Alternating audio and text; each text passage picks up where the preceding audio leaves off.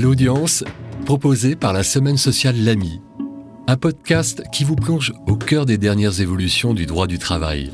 L'audience des conseils des prud'hommes, des parlementaires en audience, votre audience, vous les professionnels et les curieux en tout genre. Une actualité analysée par Françoise Champeau. 28 septembre 2007, tribunal de grande instance de Paris. Une salariée de la RATP se prépare à prêter serment pour accéder aux fonctions de contrôleur de voyageurs. Selon la formule consacrée, elle doit dire ⁇ Je jure ⁇ mais rien ne se passera comme prévu. Se revendiquant de la religion chrétienne, la salariée déclare au président du tribunal ⁇ Mes croyances religieuses m'interdisent de lever la main droite et de jurer. L'évangile selon Saint Matthieu énonce ⁇ Mais moi je vous dis de ne pas jurer, ni par le ciel, parce que c'est le trône de Dieu, ni par la terre, parce que c'est son marchepied.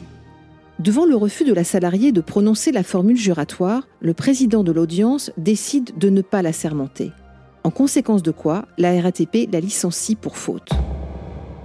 La salariée riposte, saisit le juge. Elle s'estime discriminée en raison de ses convictions religieuses. Est-ce vraiment le cas?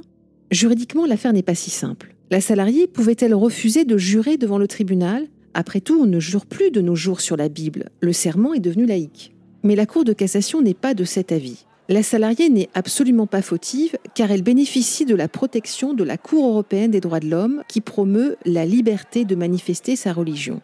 Il est vrai que si l'on se place du point de vue de la salariée, ce sont ses convictions religieuses qui sont en jeu. Mais alors, le licenciement était-il discriminatoire? Le sujet est délicat, comme à chaque fois qu'il est question de religion. La Cour de cassation, qui s'est prononcée deux fois dans cette affaire, a d'ailleurs changé d'avis.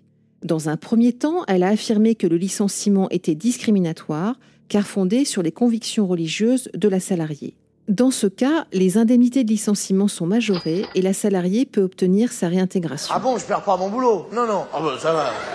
Cette solution a été fortement critiquée. Beaucoup ont souligné que la note était un peu trop salée pour la RATP. Mais que pouvait faire l'employeur dès lors que la salariée n'avait pas été assermentée? Le service est à présent terminé. Merci de vous diriger vers la sortie. Pragmatique et politique, la Cour de cassation a revu sa copie. En 2017, le licenciement était jugé discriminatoire. En 2021, les juges écartent la discrimination. Pour autant, le licenciement demeure injustifié ou sans cause réelle et sérieuse. Dans cette affaire, la discrimination en raison de la religion se loge au moment de l'audience lorsque la salariée refuse de prêter serment. Ces raisonnements sont subtils peut-être trop. Il est possible de faire plus simple, à l'instar de la Cour de justice de l'Union européenne qui propose deux formules de serment. La première, je jure, et la seconde, je promets solennellement. C'est aussi ce que souhaite la Cour de cassation dans son communiqué de presse, une manière d'éviter de futurs contentieux à haut risque. Promis, juré. Retrouvez l'ensemble de nos analyses dans la semaine sociale L'Ami sur liaisonsociale.fr.